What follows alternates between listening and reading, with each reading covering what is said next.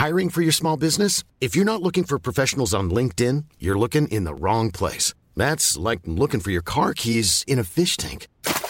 LinkedIn helps you hire professionals you can't find anywhere else, even those who aren't actively searching for a new job but might be open to the perfect role. In a given month, over 70% of LinkedIn users don't even visit other leading job sites. So start looking in the right place. With LinkedIn, you can hire professionals like a professional. Post your free job on linkedin.com slash people today.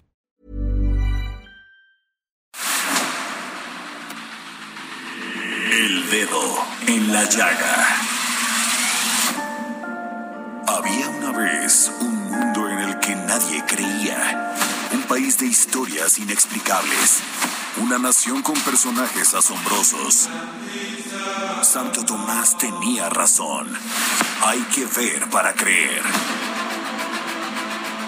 El México increíble, las verdades que duelen, la voz de los que callan, el dedo en la llaga. Infórmate, diviértete, enójate y vuelve a empezar. El Heraldo Radio presenta El Dedo en la Llaga con Adriana Delgado.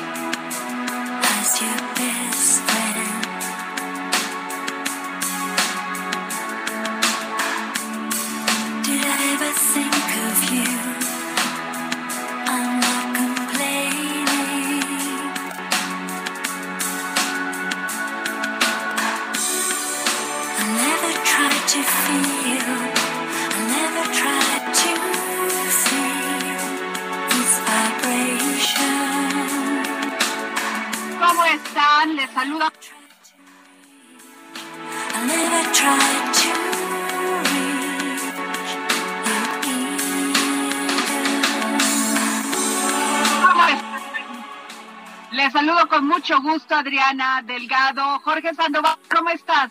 ¿Qué tal Adriana? Con el gusto de saludarte en este jueves santo, siendo las 3 con 2 minutos hora del centro, Adriana. ¿Qué estamos escuchando, Jorge? Estamos escuchando una gran, un gran tema, que es Edén, con la maravillosa, la única, la incomparable Sara Brightman.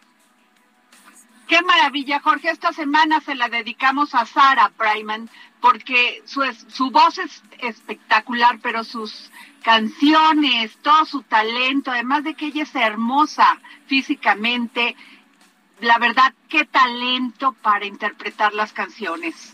Efectivamente, esta, esta cuestión actoral que ella tiene, que le ha permitido ir en tanto en la ópera como en la ópera rock, como, como en los musicales, pues le ha permitido esta calidad de interpretación, Adriana Delgado.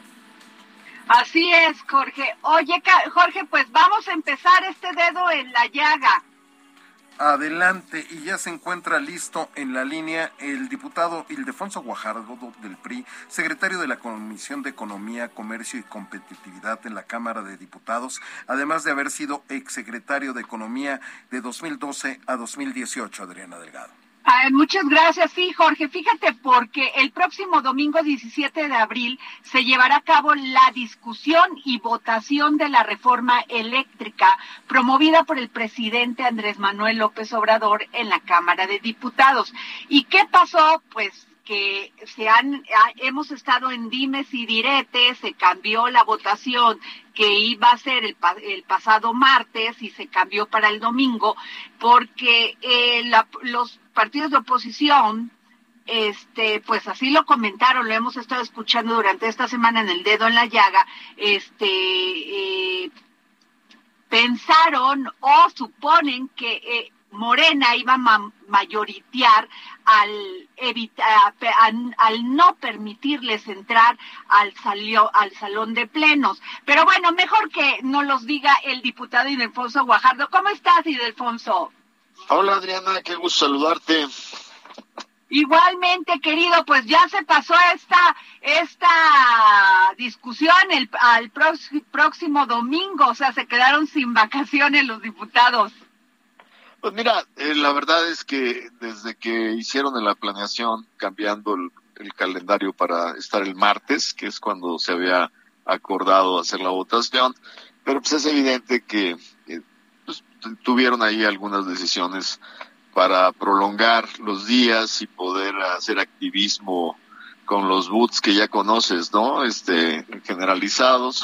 Pero afortunadamente yo creo que el próximo domingo, eh, pues lo ineludible es lo que va a pasar, ¿no? O sea, tenemos que parar esta reforma que significa sin duda un retroceso para el avance eh, de México hacia el futuro. Es una reforma que sin duda afecta a la generación de energías limpias, una reforma que nos regresa a los años 70 desde el punto de vista de una empresa estatal con poderes monopólicos, que pues quienes quienes tenemos suficiente edad para recordar esa experiencia, pues sabemos que los monopolios, sean públicos o privados, nunca, nunca satisfacen las necesidades ni de la gente, ni de las empresas para poder competir en el mundo, para poder generar empleos productivos y sobre todo ahora que la tendencia es a energías limpias, ¿no? Y Alfonso, este, a ver, eh, se necesitan 334 votos para que esto pase. Este, ayer eh, el presidente del CEN del PRI, Alejandro Moreno, estuvo mencionando mucho y, y además, pues, eh, diciendo que eran que eh, podrían ser expulsados del PRI aquellos diputados que pudieran votar este a favor de esta reforma eléctrica. Sin embargo, ayer vimos un diputado que además es diputado plurinominal, ni siquiera uninominal, ni siquiera peleó la diputación en Campeche. Y él pues dijo, yo voy a votar a favor de esta reforma porque no son las personas, es México. ¿Qué piensas tú? Mira, eh, pues hay que ver las circunstancias particulares. Yo creo que seguramente el día de la votación va a haber sorpresas en ambos sentidos, ¿no? A gente que, que su conciencia le va a determinar también votar en contra de la reforma y que probablemente sus partidos se van a sorprender. Como en el caso de este diputado, este diputado no tiene un historial en el PRI, es hijo del exgobernador de Campeche y aparentemente pues ya había habido ahí un tema pues en la elección de Campeche y en el nombramiento como embajador de su papá. Y obviamente pues ahí hay un posicionamiento marcado por un tema estrictamente político. Ahora, como dijo don Augusto Gómez Villanueva esta mañana en nuestro chat de diputados, una, una golondrina no hace verano, este pues ellos necesitan, ante una Cámara de 500 diputados, necesitan mínimo 50 y, son 57 votos eh, de la oposición para poder sacar este, esta iniciativa del presidente. La veo casi imposible que puedan eh, cambiar el sentido de sus votos de la Alianza por México y de Movimiento Ciudadano. Y Delfonso, sin embargo, el PRI, sin tener una carrera política, lo hizo diputado.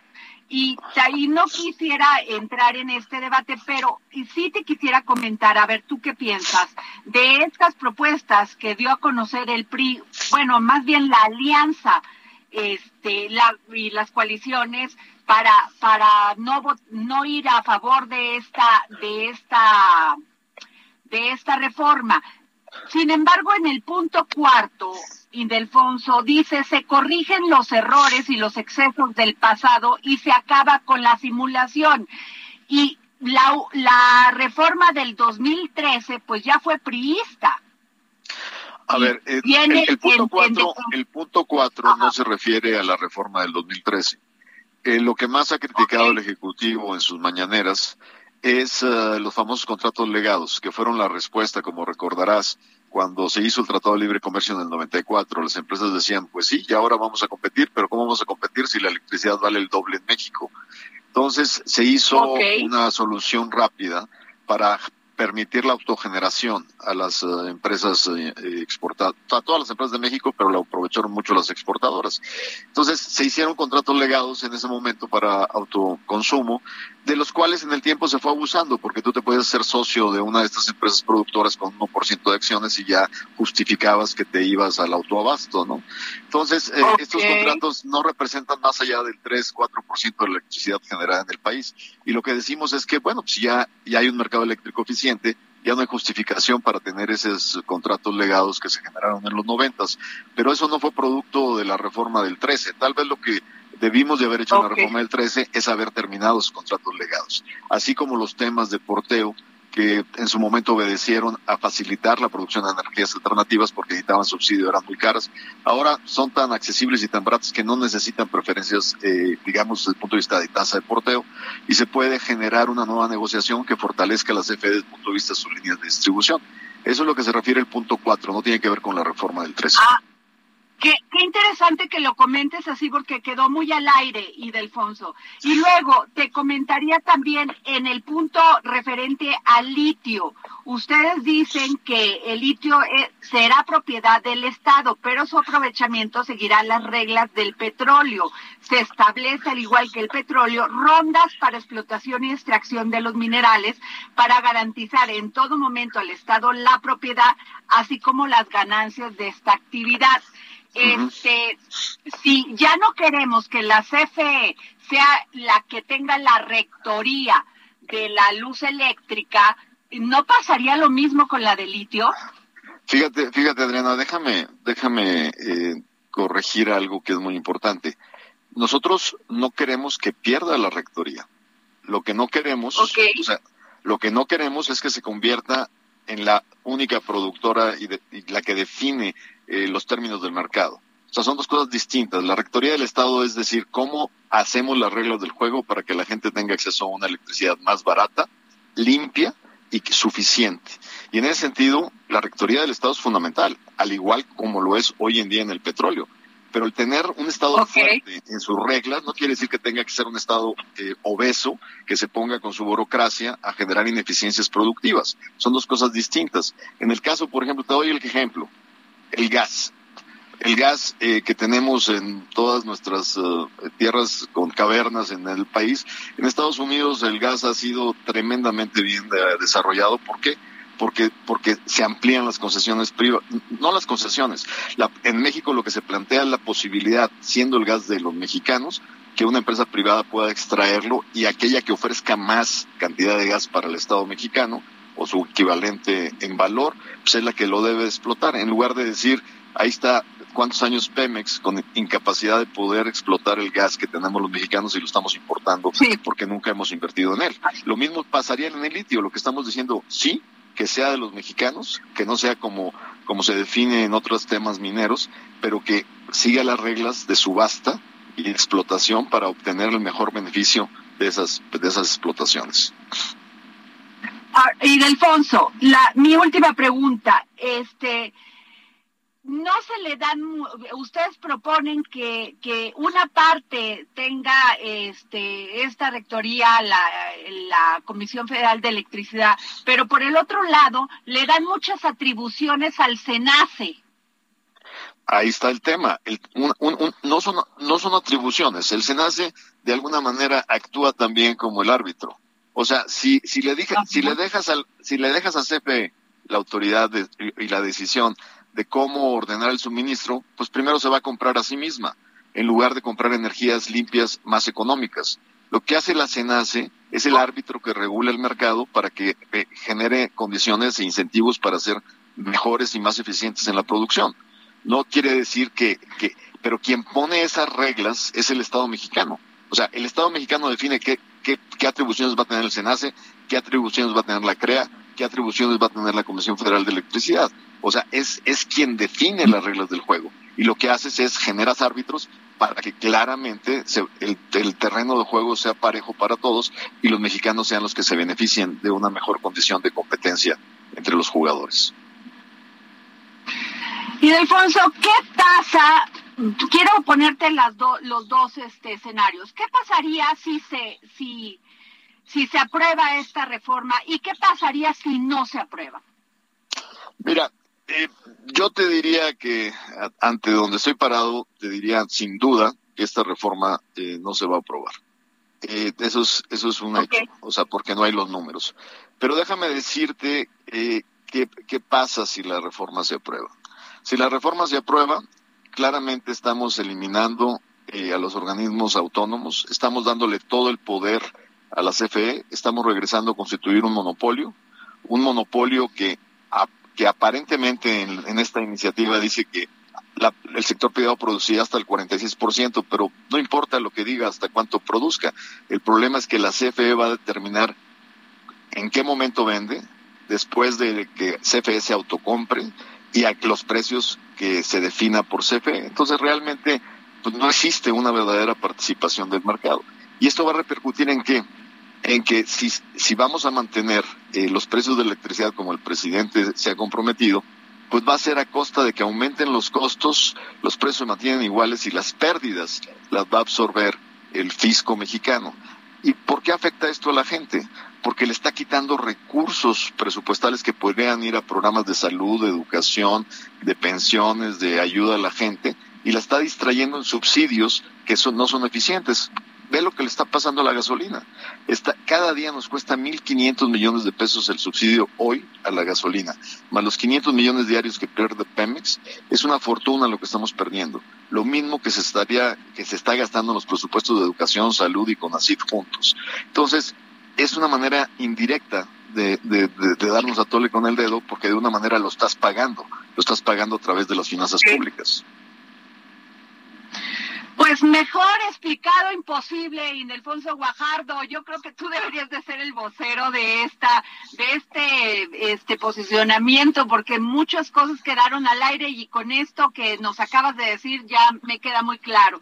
Y también a nuestros radioescuchas. Muchas gracias, Indelfonso Guajardo, diputado Indelfonso Guajardo. Adriana, a ver cuándo regresamos a China. Así, qué barbaridad. Pero muchísimas gracias, diputado, y toda la suerte el próximo domingo. Árale, un abrazo, bye. Bueno, Jorge Sandoval. Pues como tú dices, más claro ni el agua lo que acaba de explicar el diputado Ildefonso Guajardo. El PRI se equivocó y toda esta alianza en no nombrar a un vocero, a uno que diera los, el posicionamiento claro, porque si no se confunde, Jorge. Ahí está su posicionamiento y la verdad, cuando no tienen personas capacitadas profesionales que expliquen perfectamente los puntos que, que, que, que, en los que va a afectar una votación y que va a afectar a las políticas públicas y que va a afectar a los ciudadanos, a, a quienes como tú y como yo este, consumimos energía eléctrica, pagamos nuestros impuestos, tenemos la inflación encima y la crisis económica, pues nos quedamos igual. Efectivamente, Adriana Delgado, y precisamente para ahondar en este tema y alguien que también le sabe y muchísimo a esto, se encuentra el maestro José María Lujambio, abogado especialista en energía en la línea, Adriana. este, licenciado, ¿cómo está? Muy buenas tardes. Muy buenas tardes, Adriana y Jorge, y muchas gracias a, a ustedes y a su auditorio por por la oportunidad Le agradecemos, licenciado, que nos tome la llamada en este jueves santo, porque sé que muchos están con sus ocupaciones, pero le quiero preguntar, licenciado Lujambio, se ha dicho que de aprobarse esta reforma eléctrica afectaría eh, tendríamos una afectación de casi 10 mil millones de dólares este, en inversión en México. ¿Qué tan cierto es esto? Perdón, Adriana, la, pregunta al final me dijiste que qué? Que se ha dicho y se ha mencionado en los medios de comunicación que la afectación, si se, si se llevara a cabo esta aprobación de la reforma eléctrica, afectaría con miles de millones, con, ponen la cifra de 10 mil billones de dólares en inversión para México. Sí, pues sí, Adriana, efectivamente. Eh, ¿Por qué? Porque muchas centrales eléctricas en el país eh, se han desarrollado en los últimos años, pues precisamente a partir de ciertas reglas del juego, como decía el diputado Guajardo, ¿no? Unas reglas del juego que, este, por el momento, establecen que en generación y comercialización o venta de energía eléctrica, pues estamos ante un mercado en libre competencia. Así se determinó en la reforma constitucional de 2013 y bajo esa expectativa es que los inversionistas, no nada más extranjeros, ojo, eh, sino muchísimos mexicanos también de buena fe y que no necesariamente son grandísimas empresas, pues todas esas han estado desarrollando este tipo de proyectos, obviamente utilizando las tecnologías que al día de hoy son más económicas, como son la y, y que además son limpias, ¿no? La eólica y la solar. Entonces, todos esos proyectos son los que perjudicados. Licenciado Lujambio, y hemos escuchado a la CFE sobre este tema y dice que hubo contratos leoninos, que se abusó de los contratos de autobasto, de este que no se desarrollaron las centrales eléctricas cuando ese era un compromiso y yo le preguntaría, ¿no hay manera de que se sienten los las empresas con el gobierno mexicano y puedan resolver estos litigios? Pues mira, eh, yo, yo te diría que por supuesto que hay un margen de, de, de negociación y que, y que debería de justamente ponerse sobre la mesa pues aquellos aspectos que al gobierno le inquietan, como por ejemplo esta idea de que se abusó de las sociedades de autoabastecimiento y que se te- y, en fin la verdad es que puede haber algún punto legítimo en, en, en esas eh, en esa argumentación. Pero entonces resolvan yo, yo lo que diría es que se resuelva caso por caso no no que de pronto ya Ok. se diga no, entonces ya ninguna empresa particular puede generar energía eléctrica en México entonces es, es como este pretender matar una mosca con una bomba si me permiten la expresión este Sí. a las moscas se les mata con matamoscas y con tiritos de precisión que exigen pues mucha técnica jurídica, ¿no? Eh, y no una bomba como es esta reforma constitucional que de plano destruiría básicamente al sector eléctrico mexicano tal como lo conocemos. Sin duda va a ser un tema, eh, el, eh, el, el diputado Ildefonso Guajardo dice que no pasará, pero si llegara a pasar, licenciado Lujambio, ¿qué pasaría en el tema de los litigios? ¿A dónde iría México? Bueno, eh, ya no habría a ver si pasara una reforma constitucional, coincido con el diputado Guajardo que es hoy día es básicamente altamente improbable porque no se junten los votos, los, los dos tercios de votos que, que se necesitan. Bueno, en- pero vamos a suponer que se eh, alcanzaran y que luego se alcanzaran en el Senado y que luego se alcanzaran en la mayoría de las legislaturas de los estados y por lo tanto se reformara la Constitución. Bueno, en ese caso, las empresas lamentablemente ya no podrían acudir a los juicios de amparo que sirven precisamente para la defensa de sus derechos fundamentales y pues que están establecidos en la propia Constitución, ¿no? O sea, el, el amparo permite contrastar actos de autoridad con la Constitución. Entonces, cuando ya reformas la Constitución, el amparo ya no, ya no jala, por decirlo así. Entonces, lo que tienen que buscar las empresas es otros mecanismos y en el caso de eh, empresas extranjeras, pues pueden eh, utilizar los mecanismos de solución de controversias que establecen los tratados de protección de inversiones, como pueden ser el, el TEMEC, ¿no? En, en, el caso de empresas estadounidenses canadienses, pero también pues otros tratados según eh, el origen de la inversión en cuestión, ¿no? Aquí lo malo y lo triste es que se quedan fuera de esa protección las empresas mexicanas, que como te decía, también hay muchas. Esto no es un tema de CFE como el, el baluarte del, del nacionalismo mexicano contra un montón de empresas extranjeras. No es así. Es un falso planteamiento. El sector eléctrico mexicano privado es extraordinariamente diverso, tanto en el tipo de actores, el, origen de las empresas, y, y- la verdad es que no se merecen estar viviendo esta incertidumbre. Pues yo le agradezco mucho, licenciado Lujambio, muchísimas gracias por tomarnos la llamada en este jueves santo, para Santo, perdón, José María Lujambio, gracias por tomarnos la llamada el día de hoy, que es día de asueto. Gracias. Al contrario, Adriana, un placer como siempre y quedo a sus órdenes. Gracias. Jorge Sandoval, Pues ahí tienes las voces de dos expertos, dos especialistas, Adriana, que ponen en la mesa muy claramente hacia dónde vamos, qué es lo que se va a definir el próximo domingo en el Congreso. Así es, Jorge Sandoval, de regreso, dos entrevistas que realizaste para este programa El Dedo en la Llaga. Todo tuyo.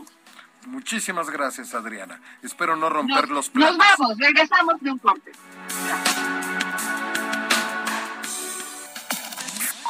Sigue a Adriana Delgado en su cuenta de Twitter, arroba Adri Delgado Ruiz. Además, te invitamos a enviar tus opiniones y comentarios en texto o por mensaje de audio a través de WhatsApp. This Mother's Day, celebrate the extraordinary women in your life with a heartfelt gift from Blue Nile. Whether it's for your mom, a mother figure, or yourself as a mom, find that perfect piece to express your love and appreciation. Explore Blue Nile's exquisite pearls and mesmerizing gemstones that she's sure to love. Enjoy fast shipping options like guaranteed free shipping and returns. Make this Mother's Day unforgettable with a piece from Blue Nile. Right now, get up to 50% off at BlueNile.com. That's BlueNile.com. al 55 2544 3334. Y si quieres escuchar El Dedo en la Llaga de El Heraldo Radio, en cualquier momento y donde quiera que te encuentres, descarga el podcast disponible en Spotify y iTunes. A Adriana Delgado en su cuenta de Twitter en arroba Adri Delgado Ruiz. Y envíanos tus comentarios vía WhatsApp al 55 25 44 33 34 o 55 25 02 21 04. Adriana Delgado, entrevista en exclusiva al doctor John Ackerman, escritor, analista y catedrático. Sin embargo, a Morena le fue bien en estas pasadas elecciones. Claro. Sí, ¿Fue pero el no, no, presidente? este, sí, por supuesto, fue el es la presidente. figura del presidente. La figura del presidente pesa y está presente en todos lados. Y pues, hay un pragmatismo. O sea, Morena hoy, hoy está dedicado a única, exclusivamente a ganar elecciones. Se les olvidó la parte del movimiento. Entonces, pues sí, pueden ganar estas y muchas más elecciones, pero este, no se trata solamente de ganar elecciones, hay que defender también los principios, los valores. Este, eso es lo que estamos defendiendo en este esfuerzo de la Convención Nacional Morenista. Jueves, 11 de la noche, El Dedo en la Llaga, Heraldo Televisión. Efectivamente, no se vaya a perder esta interesantísima entrevista con el doctor John Ackerman, porque él hace verdaderamente autocrítica, autocrítica de lo que está pasando ahí en Morena, habla acerca de lo que están pasando en las tripas de este movimiento, como él lo llama, y de muchos otros temas más. No se lo pierda, las citas con Adriana Delgado, hoy en el Heraldo Televisión 10.1 de su televisión abierta, y por todos los canales, por todas las plataformas, por todos los sistemas de cable del país. Y tenemos dos libros, dos libros cortesía del Fondo de Cultura Económica y por supuesto de Adriana Delgado, ya sabe, lo único que tienen que hacer es seguirla en su cuenta de Twitter que es arroba Adri Delgado Ruiz. El primer libro, Como los Gorriones, de la maestra Luisa Josefina Hernández, un gran libro de una gran maestra.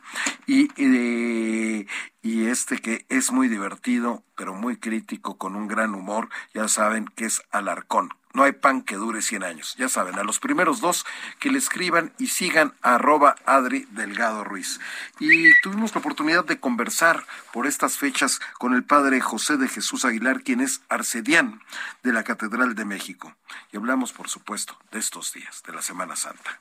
Adriana Delgado, amigas y amigos del dedo en la llaga, sin lugar a dudas, la Semana Santa es la fiesta cristiana que nos recuerda los últimos momentos de Cristo en la tierra, su pasión, su muerte, su resurrección. Es decir, desde que llega a Jerusalén proclamado Salvador hasta que es procesado, muerto y enterrado y resucita. ¿Qué mejor para hablar de esto, hacer reflexión sobre estos días con el arcedián de la Catedral de México, que no necesita presentación. Me refiero al padre José de Jesús Aguilar. Querido padre, ¿cómo está? Buenas tardes. ¿Qué tal? Buenas tardes a ti y a todo tu querido auditorio. Padre, ¿qué es lo que debemos los cristianos, los católicos del mundo en estos momentos reflexionar con, con esta Semana Mayor? Bueno, mira, yo creo que la reflexión podría partir de este punto. Una pregunta que te hago a ti y a tu auditorio. ¿Cuándo comenzó la pasión de Cristo? Creo que esta respuesta nos puede ayudar a entender muchas cosas de nuestra vida. Alguna gente contesta, pues la pasión empezó el domingo de Ramos o el jueves santo, y habría que decirles que no, que la pasión comenzó 33 años antes. ¿Por qué? Porque padecer significa tener hambre, tener frío, sentir de repente algún dolor por alguna infección intestinal, etcétera.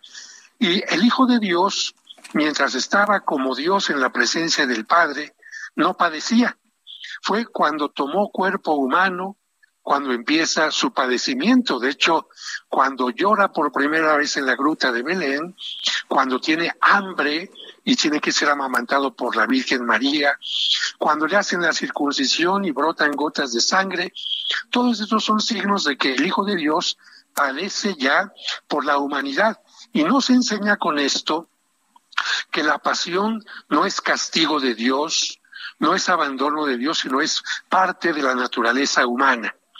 Y te comento esto porque en estos dos últimos años hemos visto gente que lamentablemente ha padecido por el COVID, ha padecido por distintas circunstancias, incluso por ayudar a quien estaba enfermo del COVID. Y esto de ninguna manera es un abandono de Dios, sino es parte de la naturaleza humana que el Hijo de Dios acepta para solidarizarse con nosotros y enseñarnos que aún en medio de la pasión, de los sufrimientos, la vida es hermosa, la vida tiene sentido, se le puede dar sentido al dolor e incluso convertirlo en redentor.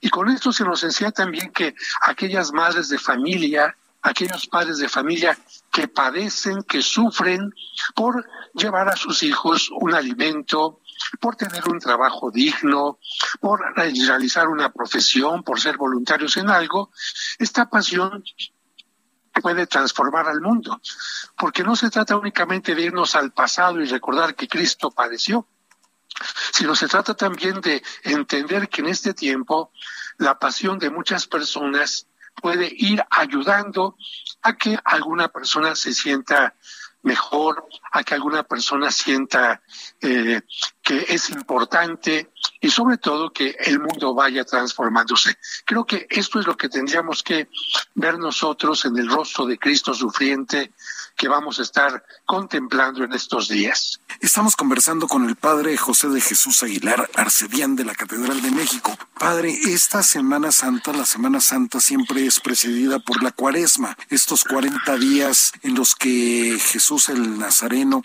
el Mesías, el Salvador, el Cristo, se pasó todo este tiempo de preparación en, en el desierto, pero aquí en el desierto fue tentado por, por Satanás, por el demonio, donde le ofreció, pues le ofreció las riquezas, le ofreció los reinos y no sucumbió. ¿Qué nos dice esto ahora a, los millones de seres humanos que eh, estamos siendo tentados por la comercialización? Muchos se dejan llevar por el mal camino para obtener todo esto de manera rápida y mala vida, Padre. Este, ¿Qué nos puede decir sobre estos 40 días?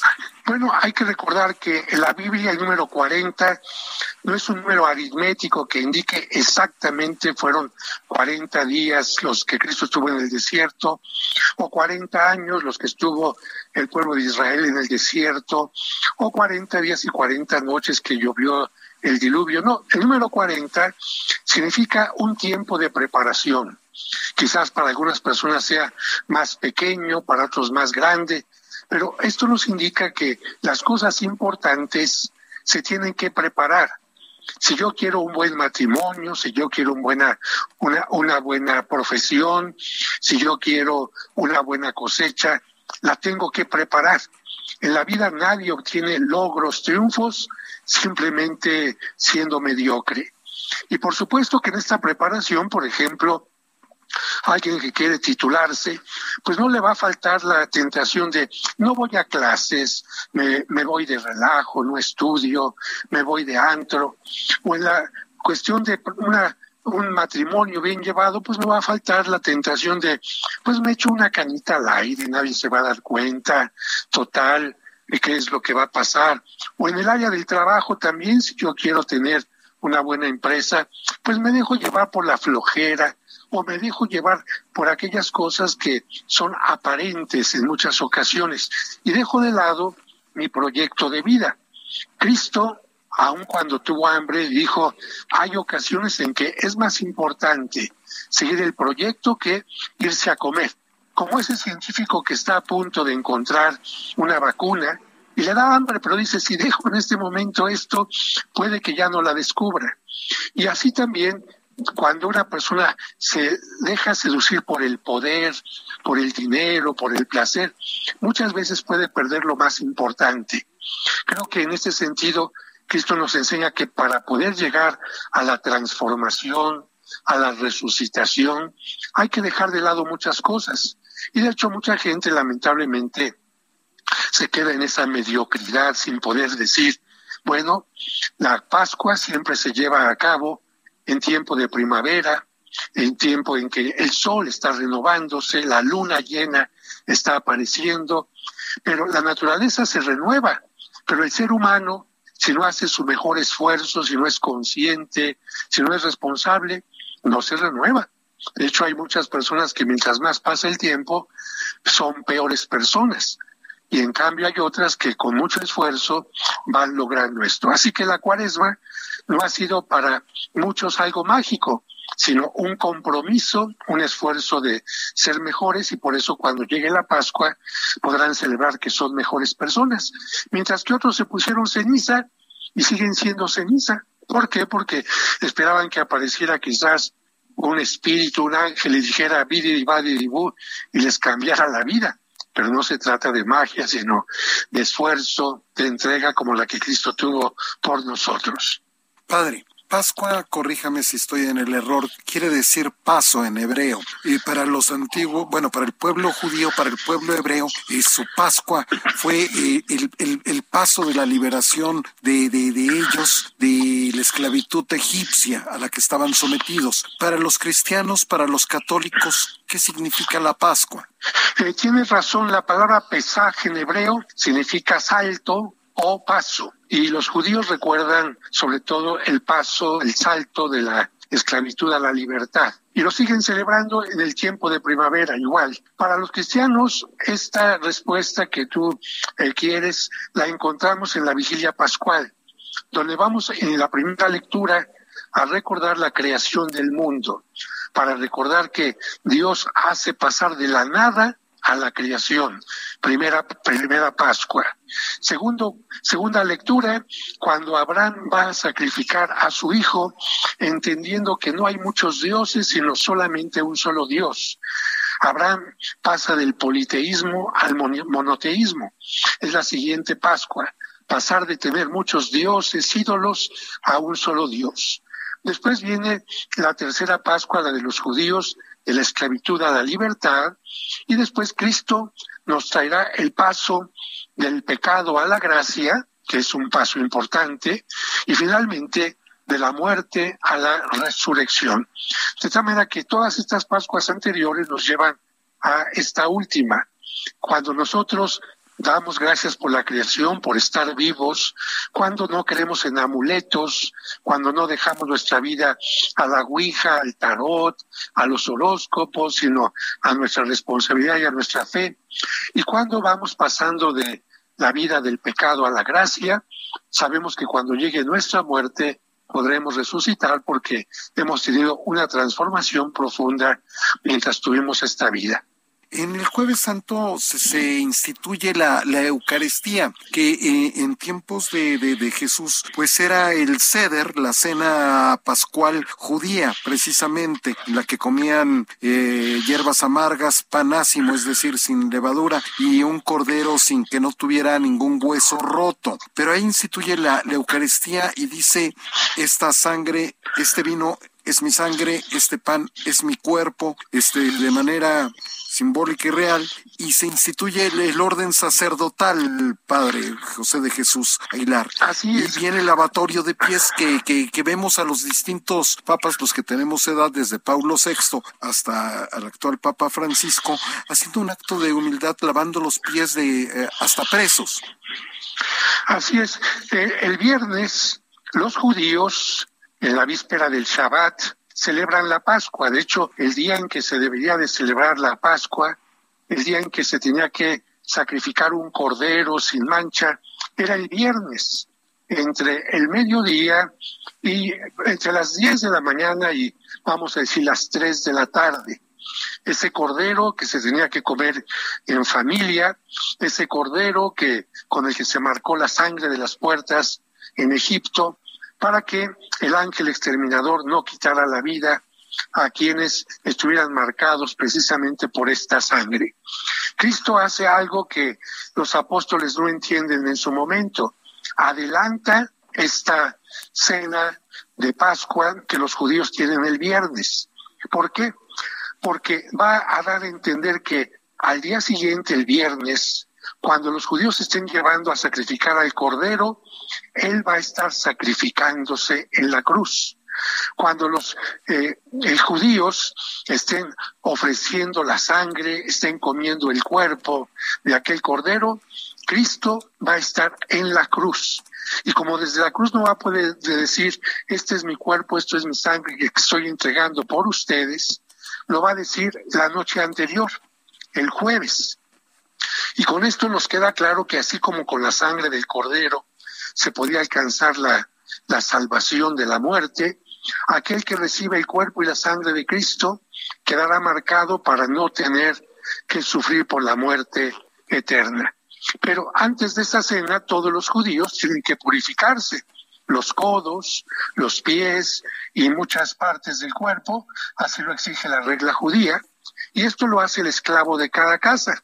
En este caso, Cristo toma el papel del esclavo y purifica de esta manera a los apóstoles enseñándoles que el que quiera ser el mayor tiene que ser el menor. Y por otra parte, en este contexto de la última cena, Cristo enseña el mandamiento del amor y al decir hagan esto en conmemoración mía, tomen el pan, tomen el vino y repítanlo siempre, es cuando está instituyendo también a los apóstoles como sacerdotes. Instituye la Eucaristía, pero al mismo tiempo instituye a quién va a celebrar la Eucaristía en su nombre. Y el domingo de resurrección, el día, sin lugar a dudas, tan importante como la Navidad, Tomás, para, para el mundo cristiano y católico, Padre. Bueno, eh, podría haber terminado la historia de Jesucristo como la de todos los seres humanos, como la de Sócrates, como la de Platón, como la de Miguel Ángel, como la de Aristóteles, como la de William Shakespeare, como cualquier ser humano, porque todas las historias de los seres humanos terminan así. Y vamos en nuestro tiempo incluso a funerales donde lamentablemente se dice, fulanito terminó su historia el día de hoy. En el caso de Cristo, Él cambia la historia, porque no queda en el sepulcro, sino que después del día de descanso, el Shabbat, Cristo va a iniciar una nueva creación. Él va a ser el nuevo Adán con el cual comienza una nueva historia y precisamente por esta razón se convierte para los cristianos en el elemento de fe más importante. Cristo nos da la certeza, apareciéndose a sus discípulos el domingo, de que la muerte no es el final, de que cuando una persona ama, cuando una persona vive de acuerdo a los, eh, digamos, valores del Evangelio, la muerte no le destruirá para siempre. Y precisamente esto es lo que nos da la certeza de que vale la pena amar, vale la pena perdonar, vale la pena dejarse llevar por la sabiduría, porque de otra manera, ¿de qué serviría esforzarse todos los días en ser una mejor persona? ¿De qué sirve ser una persona honesta? ¿De qué sirve luchar por el bien del mundo si finalmente la muerte te va a destruir? Entonces alguien diría, es una estupidez estar buscando eso, mejor demos de vuelo a la hilacha, mejor seamos egoístas, mejor salgámonos con la nuestra, que no nos importen los demás, la ley del yo soy el único importante y punto, ¿no? Y yo espero que todos tus eh, seguidores eh, a través de esta transmisión se den la oportunidad de preguntarse, ¿qué estoy haciendo yo con mi vida? ¿Estoy avanzando hacia la resurrección, hacia la renovación, o más bien estoy en un camino de destrucción? El dedo en la llaga. Pues ahí tiene usted las palabras, las reflexiones que hace sobre estos días de Semana Santa del Padre José de Jesús Aguilar, arcedián de la Catedral de México. Y ahora vamos a escuchar a Enrique Ortiz, amante de la historia, divulgador cultural, escritor y conferencista, para que nos hable un poquito de la historia, de lo que ha pasado en la Semana Santa en nuestro país. El dedo en la llaga. Pues tenemos el gusto de conversar con un amante de la historia, un divulgador cultural, un escritor, un conferencista. Me refiero a Enrique Ortiz. Y vamos a platicar sobre la Semana Santa en México a lo largo de la historia. ¿Cómo estás, Enrique Ortiz? Hola, Jorge. Un gusto estar con ustedes el día de hoy. Al contrario, mi querido Enrique, platícanos esta historia a, cuándo se remonta. Bueno, la, la Semana Santa es una tradición, no una tradición que viene de Europa, de Europa y se establece aquí tan pronto eh, cae Tenochtitlan, pues se empieza a llevar a cabo este periodo, ¿no? En un periodo que da para la reflexión, que da para el ayuno y que recuerda, ¿no? Pasajes de la vida de Jesús. Y hay un tema muy interesante, una anécdota eh, Jorge, que te quiero compartir. Por favor. Y es que en el año de 1794, aquí en la Ciudad de México, los curas y los párrocos prohibieron la práctica no de estas procesiones, de estas recreaciones durante, durante la Semana Santa por parte de indígenas, mestizos y mulatos. ¿no? Esto eh, de hecho, era una provisión también para que participaran en estas procesiones y en estas recreaciones, como la muy famosa en la actualidad de Iztapalapa. ¿Cuál fue la razón? Pues que la mayoría de estos grupos se endeudaban con el pago de los trajes y encontraban en estos festejos una excusa para emborracharse. Imaginemos esto, ¿no?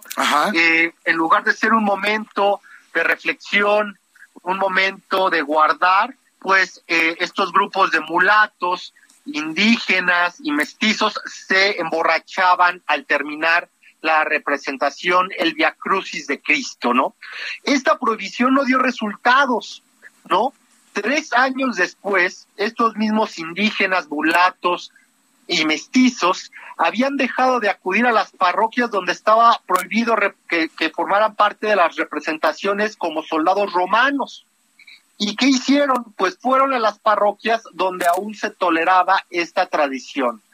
Algunas de ellas en aquel año de 1794 eran Miscuac, Coyoacán y San Ángel, donde pues después de terminar esto, estos, estas procesiones, pues podían continuar con la fiesta. Y esto evidentemente que nos remite a la Semana Santa, ¿no? A la, al Via Crucis de Iztapalapa, ¿no? Uno de la, a la Pasión de Cristo de Iztapalapa, que es una de las recreaciones más importantes del centro de México durante la Semana Santa. No sé, Jorge, si tú conozcas cuál es el origen de esta representación. No, por favor, si lo quieres compartir con, conmigo y con el auditorio, te lo vamos a agradecer. Sucedía que en 1833 hubo una terrible epidemia de cólera que asoló a gran parte del país. Y esto evidentemente también a las personas que vivían en Iztapalapa, ¿no? Causando la muerte por ahí algunos eh, registros dicen que a casi la mitad de los habitantes eh, ahora de esta delegación. Y entonces se hizo una procesión encabezada principalmente por niños hacia el Señor de la Cuevita, ¿no? Eh, lugar muy venerado todavía hasta estos tiempos. Esto con el fin de suplicarle a esta escultura del Santo Entierro de Jesús a que para que terminara la pandemia. Y así fue como sucedió. En cumplimiento de esta manda y como agradecimiento, eh, los padres de estos niños y aquellos que organizaron esta procesión, eh, decidieron prometer que cada año se haría una representación de Cristo, ¿no? Y, eh, y a partir de ese momento, ¿no? Pues continuaría tomando muchísima fuerza, tomando muchísima fuerza hasta la actualidad, ¿no? Pues muchísimas gracias a nombre de Adriana Delgado, el dedo en la llaga, Enrique Ortiz, que nos hayas tomado la llamada. Un gusto, un gusto y muchas gracias por la entrevista. Al contrario, Enrique, un abrazo. El dedo en la llaga. Pues muchísimas gracias a todos ustedes que acompañaron a Adriana Delgado en el dedo en la llaga en este día. Recuerden que mañana tienen una cita en punto de las 3 de la tarde con ella para que hablen acerca de muchos temas muy importantes y de gran interés. Esto fue todo por el día de hoy. Quédese por favor en las frecuencias del Heraldo Radio con Carlos Zúñiga Pérez que viene a continuación con su cámara de origen. Esto fue El Dedo en la Llaga de Adriana Delgado.